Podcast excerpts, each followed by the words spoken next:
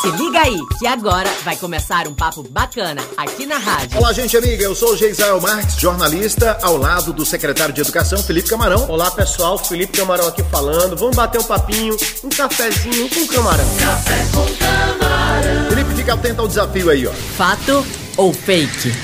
No Maranhão, mais de 150 mil profissionais de educação já foram vacinados. Essa é a manchete. Eu quero saber, fato ou fake? Você responde no final.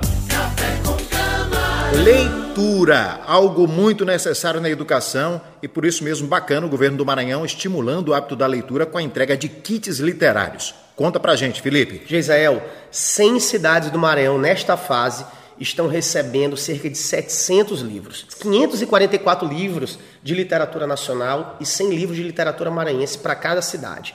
Além disso, cada município recebe estantes, prateleiras para formarem e elaborarem kits de leitura, salas de leitura, naquelas escolinhas que sejam menores e que não tenham área de biblioteca.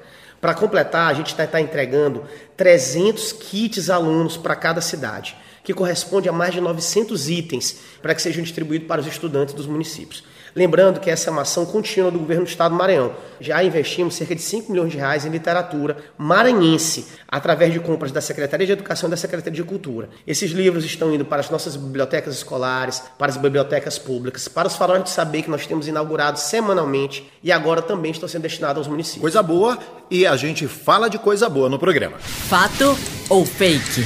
A manchete é: no estado do Maranhão, mais de 150 mil profissionais da educação já foram vacinados. Isso é fato ou é fake, camarão? Geisael, isso é verdade verdadeira. Fato total. Mais de 150 mil pessoas que trabalham com educação no estado do Maranhão já foram vacinados.